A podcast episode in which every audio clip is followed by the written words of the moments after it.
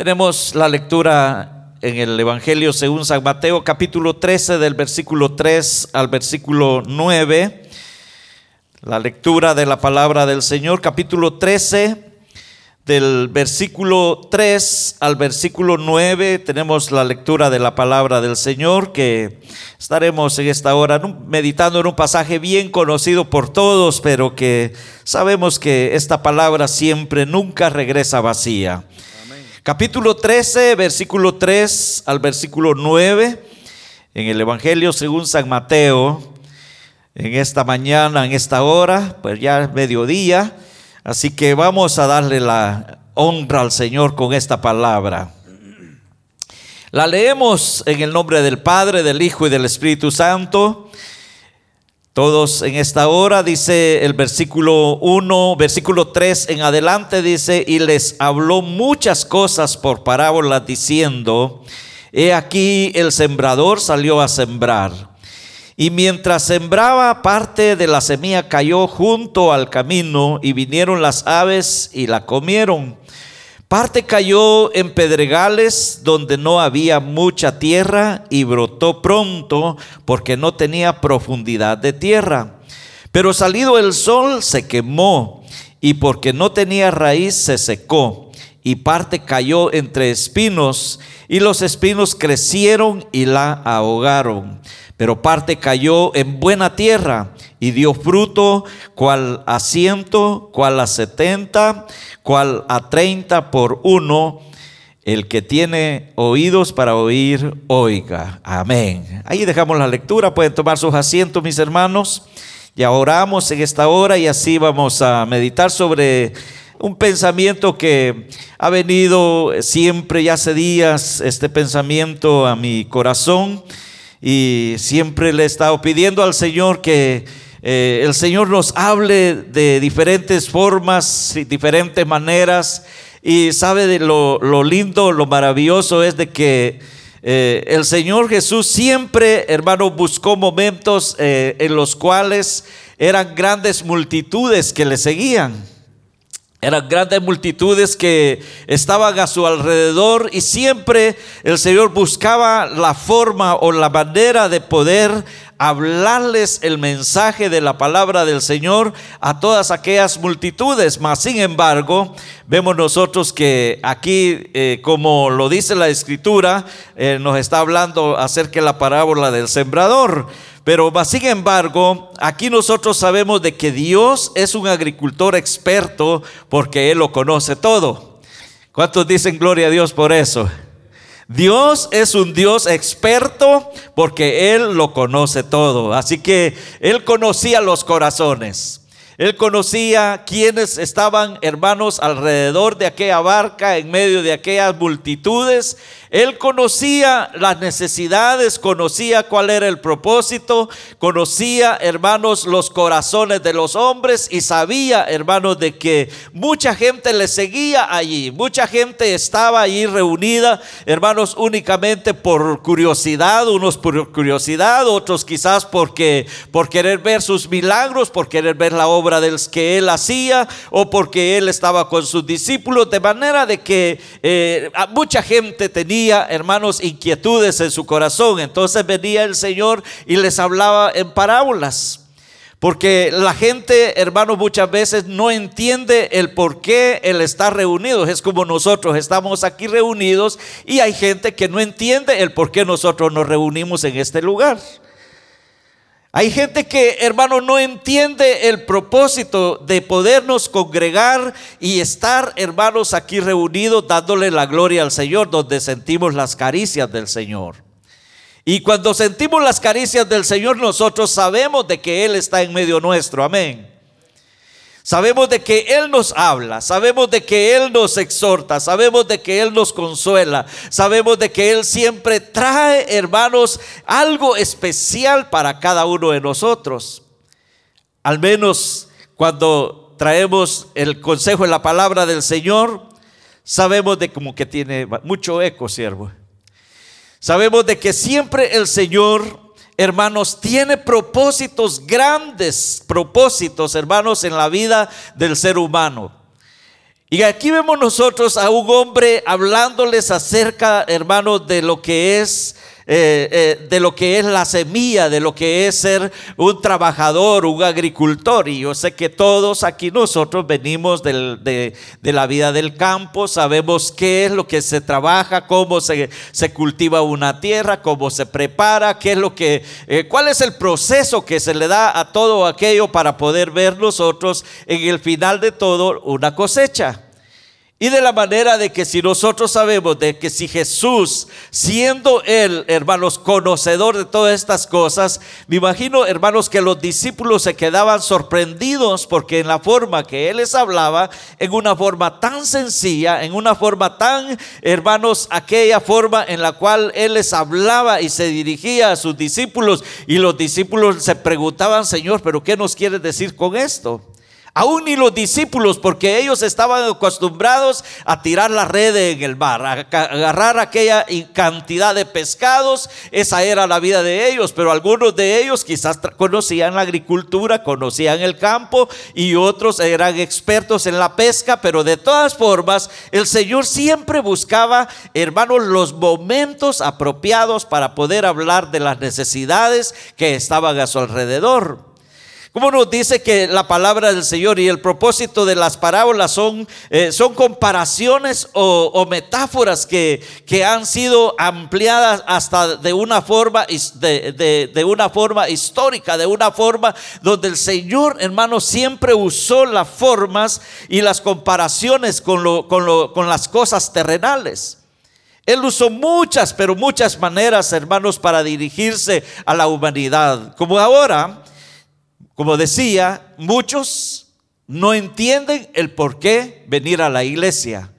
Otros dicen, mejor ya no voy a la iglesia, porque ¿para qué ir ahora? Especialmente en esta pandemia, ¿para qué voy a ir a perder mi tiempo? Al fin y al cabo, no hay, no hay, no hay lo que queremos y muchos esperan, hermanos, un gran orquestón aquí arriba y estar, hermanos, en aquella, en aquel baile, en aquella danza y todo, pero sin tener a Cristo en su corazón. Entonces, eh, el Señor, hermanos, conoce los corazones.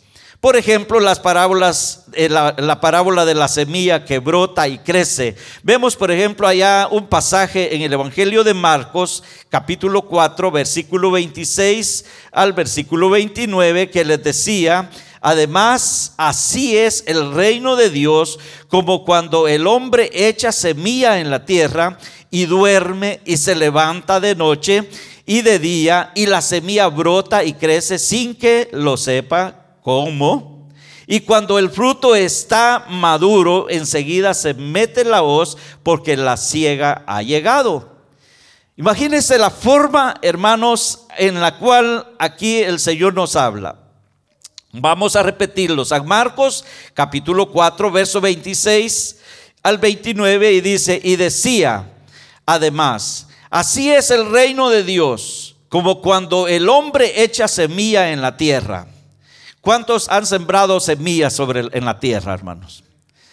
¿Cuántos hemos eh, preparado quizás almácigos y hemos trabajado allá sembrando el frijol, el maíz, el trigo y todas las diferentes clases de semilla o plantando flores? Eh, pero hay que sembrar una semilla y uno no sabe, hermanos, cómo es que esa planta, el grano tiene que morir tiene que, nacer de ese grano que, que, ha sido deshecho, ha muerto, tiene que nacer una planta de ello para que crezca y luego poder ver el crecimiento y luego después de ello poder ver el fruto. De manera de que el Señor viene y habla de esta manera y dice que el hombre duerme y se levanta de noche y de día y la semilla brota y crece sin que lo sepa cómo.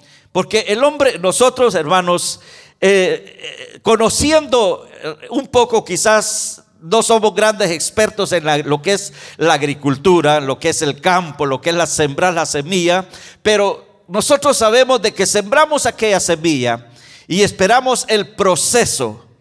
Hay un proceso de esa semilla para que esa semilla, hermanos, pueda deshacerse, ponerse, hermanos, en un estado de descomposición y luego de esa semilla brota un vástago, brota una hierba, brota aquel, aquella milpa, aquel frijol y uno no sabe cómo. de la noche a la mañana aquella planta crece y uno no sabe, uno se levanta, uno se acuesta y la planta sigue creciendo, sigue creciendo, sigue creciendo. Y lo único que nosotros podemos hacer es cuidarla, cultivarla, abonarla, prepararla y estar, hermanos, pendientes de que las plagas no le lleguen, de manera de que hay tantas formas, hermanos, en la vida del agricultor o en la vida del campo, cuando se siembra la semilla y cuando este, esto viene a dar el fruto y que el fruto ya está maduro, viene el momento para cegarla y para cortarla.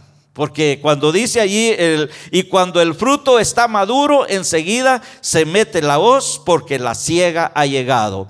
Ahora, el proceso de nosotros como hijos del Señor, como iglesia, como pueblo del Señor, es que el Señor nos ha dejado a nosotros para que le adoremos, para que le sirvamos, para que estemos hermanos noche y día dándole gracias al Señor. Porque llegará el momento Llegará el, momento específico, hermanos, ni se va a adelantar, ni se va a atrasar un minuto más, ni un minuto menos, sino que llegará el momento de que el fruto ha dado ya el tiempo de ser cortado y ser echado en graneros, hermanos, y poder dar ese, y poder ver el fruto, el ciento por uno, como dice la palabra del Señor. Entonces, la iglesia que estamos esperando en esta vida, Hermanos, sabemos nosotros de que Él nos está dando una oportunidad. Por eso el tema que le ponía a este pasaje era cuatro opciones frente a la verdad. Hay cuatro opciones en las cuales, hermanos, o las tomamos o las dejamos. Cuatro opciones en las cuales Dios quiere hablarnos. Primero nos habla de la siembra junto al camino, que es el suelo duro. Segundo nos habla de, un suelo pedregoso. Y tercero, nos habla también de un terreno que está lleno de maleza, un terreno lleno de, de, monte, un terreno lleno de pedregales, un terreno que está en una condición bien difícil. Y en cuarto lugar, también nos habla de un buen terreno. Así que de eso vamos a estar tratando de, de explicar un poquito en esta hora, porque hermanos sabemos de que el tiempo pasa. Y vemos nosotros, por ejemplo, cuando vemos el versículo 4 de la lectura, versículo 4 y versículo 19, cuando dice, y mientras sembraba, parte de la semilla cayó junto al camino y vinieron las aves y se la comieron. Y luego dice el versículo 9, el versículo 19, perdón, versículo 19 de la lectura. Y luego dice el versículo 19, cuando alguno oye la palabra del reino y no la entiende, viene el malo y arrebata lo que fue sembrado en su corazón. Este es el que fue sembrado junto al camino. Son todos los, los, momentos, hermanos. Aquí vemos nosotros una comparación bien clara en la cual nosotros podemos ver cómo Dios viene obrando a través de la vida de la iglesia. Mientras sembraba, dice la semilla, mientras sembraba, parte de la semilla cayó junto al camino y vinieron las aves y la comieron. Pues sí, ¿qué es lo que se espera, hermanos, cuando las aves ven la semilla a la orilla del camino, la ven descubierta? Lo, lo más seguro es que se la comen. Lo más seguro es que qué esperanza hay de esa semilla si usted se la dejó al descubierto para que las aves vengan y se la, y se la coman. El alimento para las aves. Y es de la misma forma que nos está enseñando aquí el versículo, dice, cuando, cuando alguno oye la palabra del reino y no la entiende, viene el malo y arrebata lo que fue sembrado en su corazón este es el que fue sembrado junto al camino. Imagínense que muchos hermanos dentro de las congregaciones, no decimos aquí, sino dentro de las congregaciones, hermanos, son conocedores de la palabra, oyen la palabra del reino de Dios y, la, y, y quizás no la entienden, porque muchos están adentro pero no entienden. Era lo que sucedía cuando el Señor les hablaba, allá hermanos, él arriba en la barca y las multitudes estaban allí, muchos que estaban allí oían la palabra del reino, pero no la entendían. Y vino el malo, que es Satanás, que es el enemigo, arrebata lo que fue sembrado en su corazón, porque únicamente lo habían recibido o lo habían conocido de diente a labio y no había profundidad de palabra en sus corazones. Y ese es el peligro para muchos aquellos de aquellos hermanos que se confían a vivir una vida cristiana llena quizás de mucha sabiduría terrenal, de, mucho, eh, de muchas cosas que le rodean en la vida, pero no tiene fundamento doctrinal, no tiene fundamento de la palabra del Señor y no conoce a Dios porque solamente de oídas lo había oído porque no entendieron el mensaje, cuál era el propósito de la palabra del Señor. Y eso es lo tremendo, que muchos se confunden y dicen, pero yo ya soy cristiano porque yo ya lo acepté una vez. Tal vez lo hizo por algún interés terrenal. Lo hizo porque se enamoró de una joven dentro de la iglesia únicamente, decir, bueno, me enamoré de ella y lo voy a hacer para que me miren de que así soy cristiano, pero nunca conoció al Señor. Un ejemplo, ¿verdad?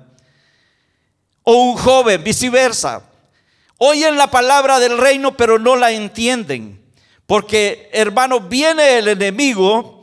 Cuando viene el enemigo y arrebata lo que fue sembrado en su corazón, este es el que fue sembrado junto al camino. Aquel, hermanos, cristiano muerto, apagado, que nunca le gusta buscar al Señor y que nunca le gusta perseverar porque dice muy aburrido, a mí no me dan privilegios, quiere privilegios viviendo una vida desordenada, una vida en pecado, una vida sin consagrarse delante del Señor, pero quiere privilegios y apantallar de que tiene un privilegio arriba. Hermanos, si, si, se tratara de buscar privilegios, hermanos, es, algo, hermanos, que debemos de tener mucha sabiduría, mucho cuidado cuando nosotros estamos buscando al Señor, porque Dios busca y ve el corazón, porque Dios es espíritu, dice su palabra, y los que le adoran en espíritu y en verdad, es necesario que le adoren. Entonces Dios quiere adoradores en espíritu, no en la carne.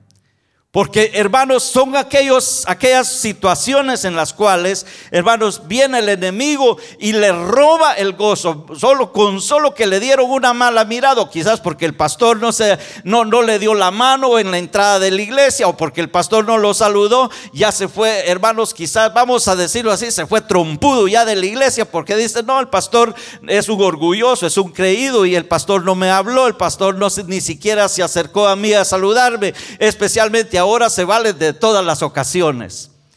Y ese es trabajo que pone el enemigo. El pastor anda con un cosas en la cabeza de, mejorar, de hacer y de construir y edificar la casa del Señor. Y el mundo no lo entiende. El mundo no entiende, hermanos, cuál es el propósito, cuál es el llamado, cuál es la posición a la cual Dios quiere que nosotros estemos. Y es por eso de que decía, hay cuatro opciones frente a la verdad. Y esta opción de estar, hermanos, aquí vemos nosotros que Dios siembra la palabra y uno de los problemas es que el suelo está compactado, un corazón duro, hermanos, y eso es lo que está sucediendo hoy en día. Exactamente lo que está pasando hoy en día. Estamos viendo un suelo duro, un problema, hermanos, en el cual los corazones de la humanidad se han endurecido a oír la voz del Señor.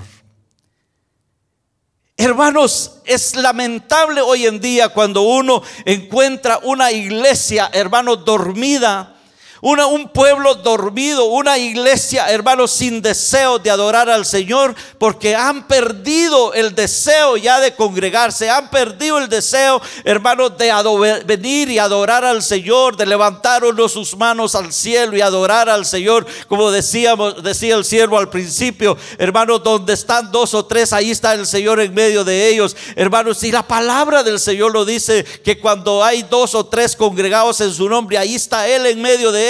Y gloria a Dios por ello, porque nosotros podemos sentir las caricias del Señor en este lugar.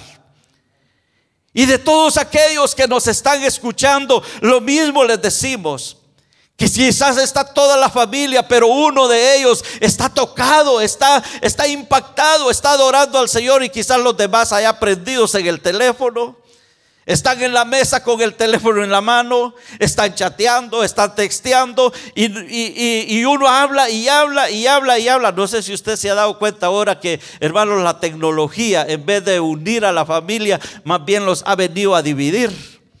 Cada quien, hermano, está en su cuarto, cada quien está con su teléfono en la mano. Hermanos, el dejar el teléfono un ratito allá en la mesa o, o, allá guardadito un ratito está con aquella angustia, aquella desesperación, hermanos, como que fuera peor que comida. Hermanos, ha llegado una, una situación, hermanos, en la cual ha sido bien difícil y es bien difícil, donde ahora podemos ver a un corazón duro, podemos ver, hermanos, un suelo compactado. Hermanos, cuando decimos compactado es cuando no llueve, no hay lluvia y se endurece, especialmente aquí en Alberta, la tierra es, muy, muy, eh, eh, es de barro, no es mucho barro y se vuelve aquel lodo, pero cuando se seca, hermanos, ¿quién rompe ese barro? ¿Quién, hermanos? Si para romper un hoyo, hermanos, uno tiene que estar ahí, lucha, que lucha, porque es puro barro compactado, la tierra dura, hermanos, y así está la humanidad hoy en día. Vemos, por ejemplo, lo que es el suelo pedregoso, versículo 2 de la lectura y versículo, eh, eh, allá en segunda de Corintios, capítulo 4, dice, en segunda de Corintios, capítulo 4, dice, Dice, las piedras impiden el desarrollo. Por ejemplo, suelo pedregoso. Las piedras impiden el desarrollo. Y según de Corintios capítulo 4 dice, en los cuales el Dios de este siglo cegó el entendimiento de los incrédulos para que no les resplandezca la luz del Evangelio de la gloria de Cristo, el cual es la imagen de Dios. El Dios de este siglo ¿Y quién es el Dios de este siglo? ¿Quién es aquel, hermanos, que tiene cegado el entendimiento de los incrédulos hoy en día, hermanos? Eh, eh, predicar el Evangelio en estos tiempos, verdaderamente, hermanos, estamos en tiempos difíciles, en tiempos en los cuales, hermanos, el tiempo de la ciega, el tiempo de que el Señor viene a levantar a su iglesia, hermanos, estamos a las puertas, estamos al, al umbral de la eternidad y gloria a Dios por ello, porque, hermanos, Cristo pronto viene, hermanos. Cristo pronto viene, hermanos, Él está a las puertas y dichoso, yo digo dichosos aquellos que parten, hermanos, con el Señor, hermanos, y donde dice la palabra del Señor que allí no habrá muerte, no habrá llanto, no habrá dolor, no habrá tristeza, sino que estaremos por toda la eternidad con el Señor, hermanos, gozando de la misma presencia del Señor. Y qué lindo será ese día, hermanos, que nosotros estemos preparados, que estemos a cuentas con Él y que si el Señor viniera hoy, hermanos, qué maravilloso fuera, hermanos, que el Señor nos encontrara haciendo así, adorándole a Él, sirviéndole a Él, glorificando el nombre de Jesucristo. Porque hermanos, el Dios de este siglo es el que el que endurece los corazones. El Dios de este siglo, hermanos, confunde el entendimiento de los incrédulos para que no les resplandezca la luz del evangelio de la gloria de Cristo, el cual es el, eh, la imagen de Dios. Hermanos, es difícil.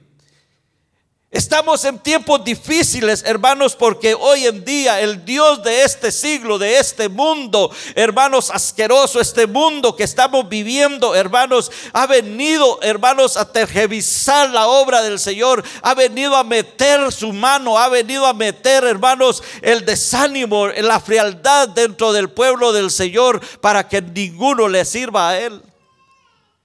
¿Y qué, lamentable es cuando nosotros vemos, hermanos, que las escrituras, ellos nos hablan claramente, cuando dice el versículo 5 y 6 de la lectura, cuando dice el versículo 5, allí nos habla, para parte cayó, dice, en pedregales, donde no había mucha tierra y brotó pronto porque no tenía profundidad de tierra. Pero salido el sol se quemó y porque no tenía raíz se secó. Esto es lo que está pasando. Hoy en día está pasando esto. Parte de la semilla cayó en pedregales, donde no había mucha tierra, y brotó pronto porque no tenía profundidad de tierra. Y salido el sol, se quemó porque no tenía raíz, se secó. Si usted ve, por ejemplo, siembra una, pone un grano de frijol o maíz o, o cualquier grano en medio de un pedregal, a puras penas, ese granito, esa semilla, le van a quizás a brotar raíces, pero no tiene la fuerza, no tiene, hermanos, la profundidad que necesita tener para poderse levantar. No tiene, hermanos, la capacidad aquella planta de poder sobrevivir porque viene el sol y la quema. El calor que, hermanos, es agotador, viene el calor y, y la quema aquella planta. Se muere, se seca, porque no tiene vida. Esa planta, hermanos, está otra parte cayó en pedregales donde no tenía mucha tierra y brotó pronto porque no tenía profundidad de tierra, pero salido el sol se quemó y porque no tenía raíz se secó. El versículo 21 y 22 de la lectura, siempre allí, de, donde hemos leído la lectura, el versículo 21 y 22 nos dice así, pero no tiene raíz en sí, sino que es de corta duración, pues al venir la, la aflicción o la persecución por causa de la palabra, luego tropiezan. El que fue sembrado entre espinos, este es el que oye la palabra, pero el afán de este siglo y el engaño de las riquezas ahogan la palabra y se hace infructuosa. Mire qué más claro eso. Cuando vemos aquí que no tiene raíz en sí, sino que es de corta duración. ¿Y qué es lo que pasa, hermanos? con aquellos que, hermanos, no tienen un fundamento de fe, un fundamento de vida. ¿Qué es lo que pasa con aquellos hermanos que oyeron la palabra del Señor? Vinieron quizás una vez a la congregación o se fueron una vez, se congregaron en toda su vida o quizás una vez al mes o al año. No hay duración, no hay, hermanos, una forma de sobrevivir una vida espiritual. Porque eso que me diga, hermanos, de que en su casa va a adorar al Señor, que va a leer la Biblia, que se va a meter con el Señor en ayuno y oración, mm, mm, eso, es, eso es imposible. Si hermanos no nos disciplinamos nosotros mismos a buscar al Señor a solas con Dios. Cuando yo eh, pensé en ese programa de oración a solas con Dios, hermanos, es porque siempre busqué la noche, porque ya durante el día yo no puedo hacer nada. Durante el día tengo, hermanos, los niños, están mis nietos, están los pajaritos, está el perrito, que ya que a los hijos les gusta tener sus mascotas por ahí. Y es aquella bulla de que uno no puede tener, hermanos, una intimidad con el Señor. Y crean lo que para poder tener ese momento de oración todos los días jueves, hermanos, es una batalla. Porque, hermanos, hay siempre de aquello, no hagan bulla, estén quietos y usted sabe lo que es decirle a un niño pequeñito o una niña pequeñita que se esté quieto. Es como decirle, corre. O, o, agarra tus juguetes y te pones a jugar. Hermanos, es difícil. Y de la misma forma nosotros vemos nosotros, hermanos, de que cuando vienen esos momentos, hermanos, difíciles para buscar al Señor, las piedras, hermanos, cuando habla de piedras, está hablando también de pecados ocultos. Y ahí es donde viene el rechazo porque no tiene raíz y las raíces, y si tiene raíces, las raíces están débiles. Porque para que llegue el pecado o lleguen los deseos de la carne a la vida del hombre, hermanos, eso no cuesta. Eso ni bien salimos a la calle, hermanos, y si usted no anda firme con el Señor, también el enemigo le pone alguna traba, algún tropiezo para que su vida, hermanos, usted pierda la paciencia o alguien le bocinó con el carro o alguien lo está retando en el camino. Hermanos, si usted perdió la paciencia, hermanos, es difícil. Por eso es que el Señor, hermanos, fue bien específico y puso comparaciones acerca, eh, acerca de la semilla, acerca de ejemplos, hermanos, en los cuales nosotros podemos entenderlos muy claro, porque hay solución para el problema y, y hay una esperanza también, hermanos, cuando el hombre aprende a confesar sus pecados. Cuando dice en Proverbios capítulo 28, versículo 13, dice que el que encubre sus pecados, no prosperará, mas el que los confiesa y se aparta alcanzará misericordia. Qué lindo eso. El que encubre sus pecados no prosperará, mas el que los confiesa y se aparta alcanzará misericordia. Hermanos, no somos perfectos.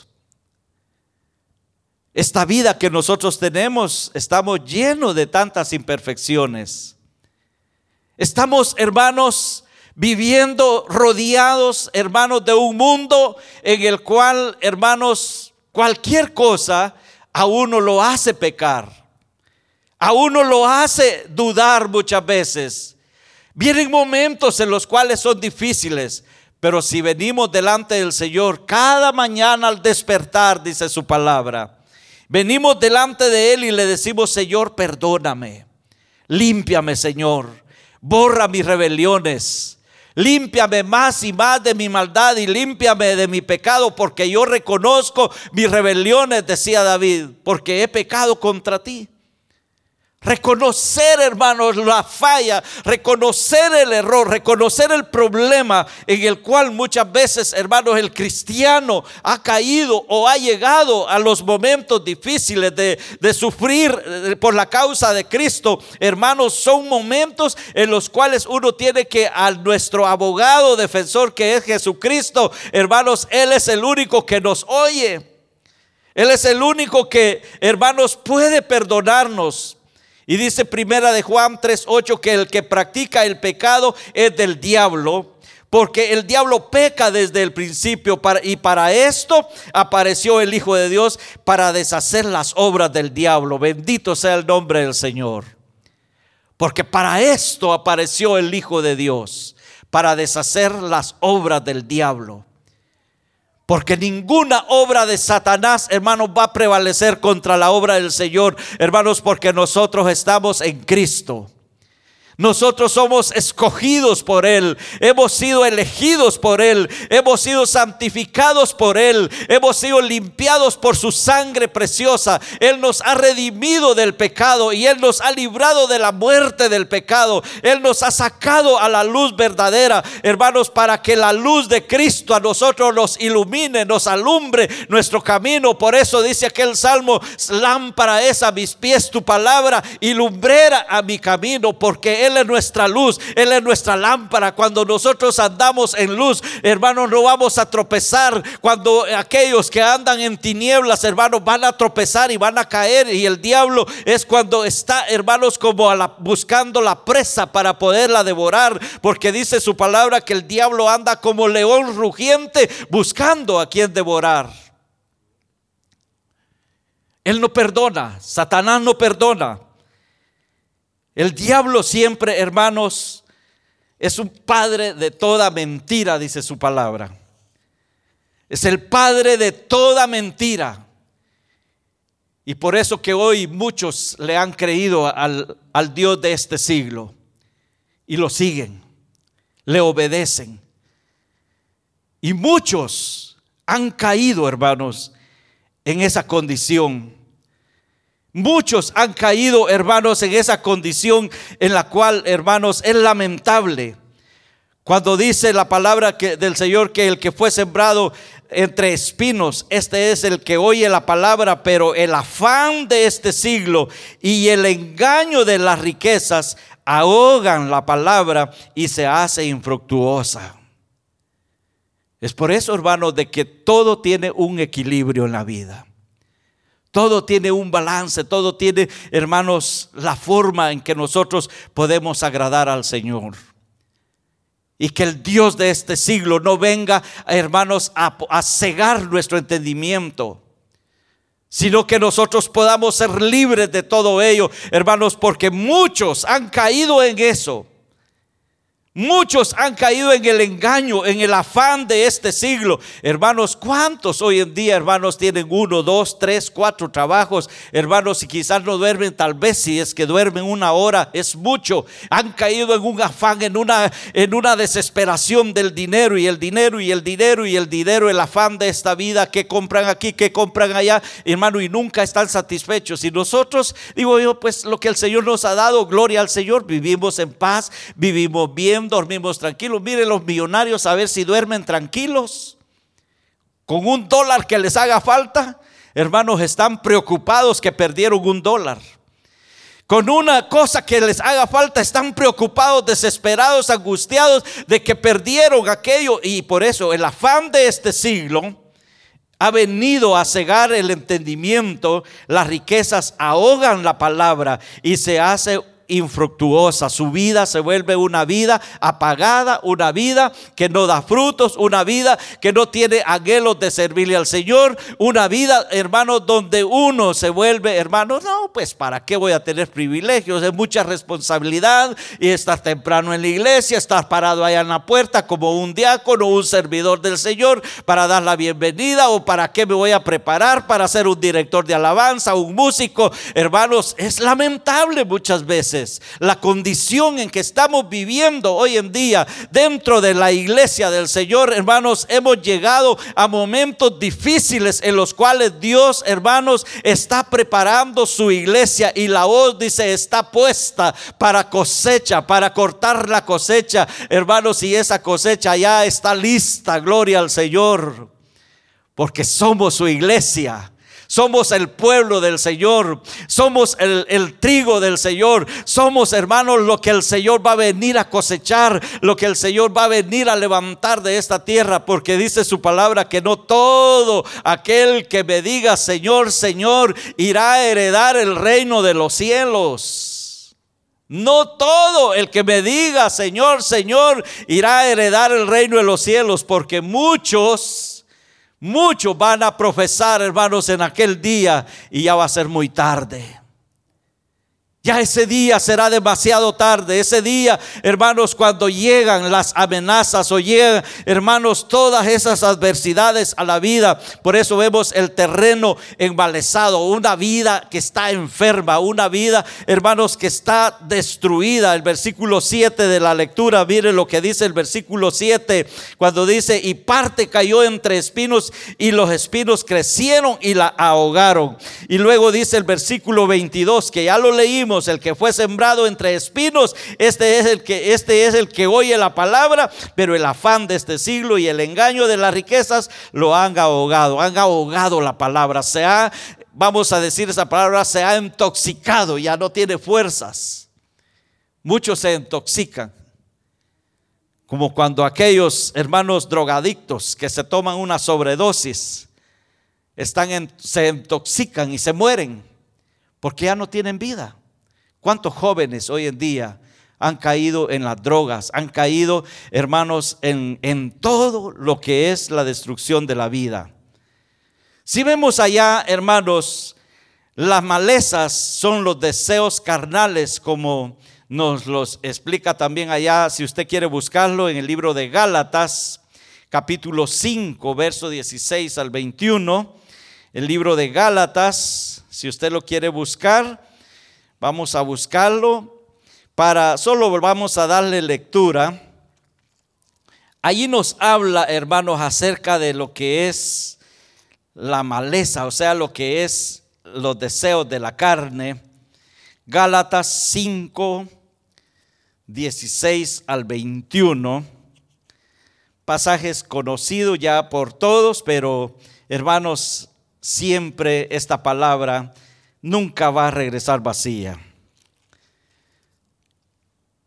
Libro de Gálatas 5 del 16 al 21.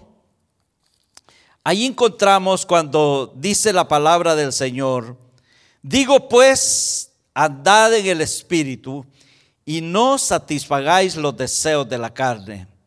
Porque el deseo de la carne es contra el Espíritu y el Espíritu es contra la carne. Y estos se oponen entre sí para que no hagan lo que, lo que queréis. Pero si sois guiados por el Espíritu, no estáis bajo la ley. Y manifiestas son las obras de la carne. Mire aquí viene enumerándolas, que son adulterio, fornicación, inmundicia, lascivia, idolatría, hechicerías, enemistades, pleitos, celos, iras, contiendas, disensiones, herejías, envidias, homicidios, borracheras, orgías y cosas semejantes a estas, es decir, que hay más, ¿no? Acerca de las cuales os amonesto, como ya os lo he dicho antes, que los que practican tales cosas no heredarán el reino de Dios. Ya más claro, no podemos explicarlo. Los que practican todas estas cosas no heredarán el reino de Dios. Y dentro de la iglesia en general, hablando en términos generales a nivel de todo el mundo, la iglesia del Señor, hermanos, cualquiera de estas cosas está afectando su vida, su relación con el Señor. Porque manifiestas son las obras de la carne.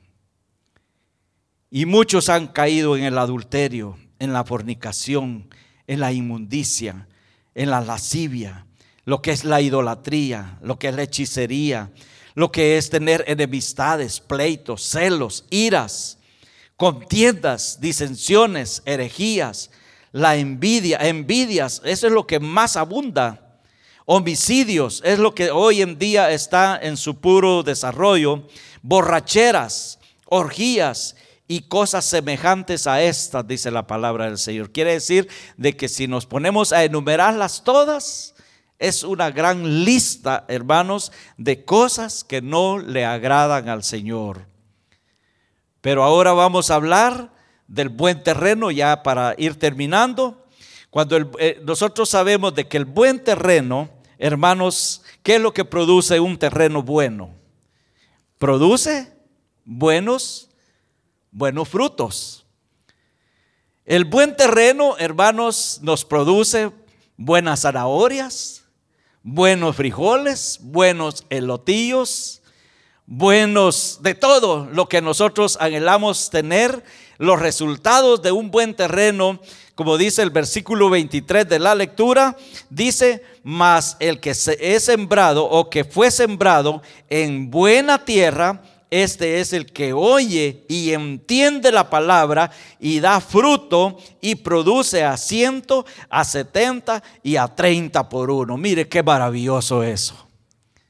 Qué maravilloso es cuando nosotros podemos ver, hermanos, el fruto realmente de lo que es tener un buen terreno ya preparado. Y los resultados son buenos, porque dice que el fruto, eh, que más el fruto que fue sembrado en buena tierra, este es el que oye y entiende la palabra y da frutos y produce a ciento, a setenta y a treinta por uno. Proverbios 28, 19 dice, el que labra la tierra se saciará de pan, mas el que sigue, el que sigue a los ociosos se llenará de pobreza y no tendrá bendición.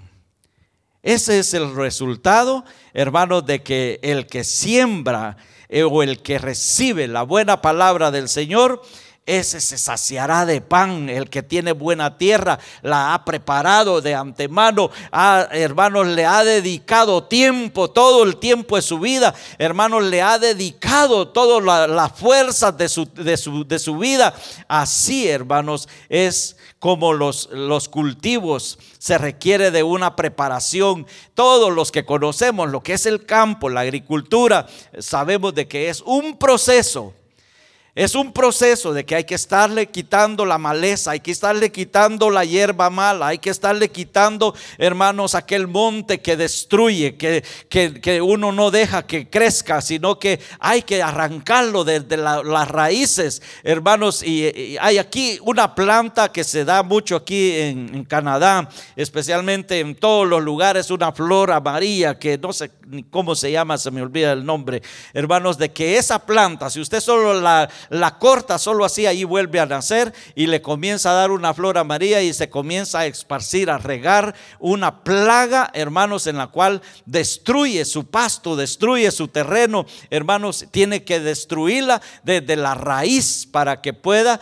ya esa planta ya nunca más aparecer. Y es de la misma forma, hermanos, la preparación del terreno, que el que labra la tierra se saciará de pan. Así que, hermanos amados, así es nuestra vida cristiana, que se requiere cuidarla, se requiere de todo lo que eh, está eh, quitando, siendo obstáculo para nuestra relación con el Señor. Hay que apartarnos de todo eso, hermanos, porque er, es interesante verdaderamente que el cristiano que vive hoy en día en estos tiempos de angustia, de tribulación y de todo lo que nos está viniendo, nos apartemos para Dios.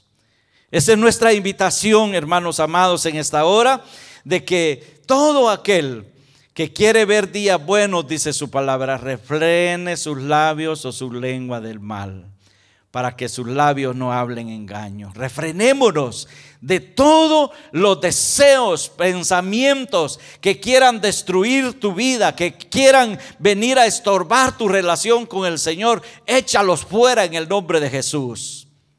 Reprendamos en el nombre de Jesús todo pensamiento que quiera venir, hermanos, a, robarte esa paz, ese gozo de tu corazón. Y felicitamos a todos mis hermanos que estuvieron hoy en día, hermanos, recibiendo esta palabra, porque esperamos de que sea de mucha bendición y edificación para sus vidas y para aquellos que aún no le conocen al Señor, que también puedan entregarle su vida y puedan disfrutar de ese gozo, de esa paz que el Señor nos ha regalado regalado a nuestras vidas, porque dice su palabra que por gracia sois salvos por medio de la fe, y esto no de vosotros, pues es un don de Dios. Así que todo lo que nosotros tenemos es por gracia del Señor. Es un don inmerecido. Es algo que nosotros no merecíamos, pero al Señor le ha placido el darnos a nosotros esa bendición para que nosotros gocemos y podamos disfrutar de ese día glorioso que Él tiene para su pueblo. Amén.